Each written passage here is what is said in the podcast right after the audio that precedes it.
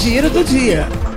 A Prefeitura Municipal, por meio do Comitê de Contingência do Coronavírus do município, publicou no último sábado o decreto número 12575, que prorroga o Pacto de Retomada Segura das Atividades Econômicas e Sociais do município. O documento adequa a flexibilização que vem sendo adotada na fase de transição, criada pelo Plano São Paulo.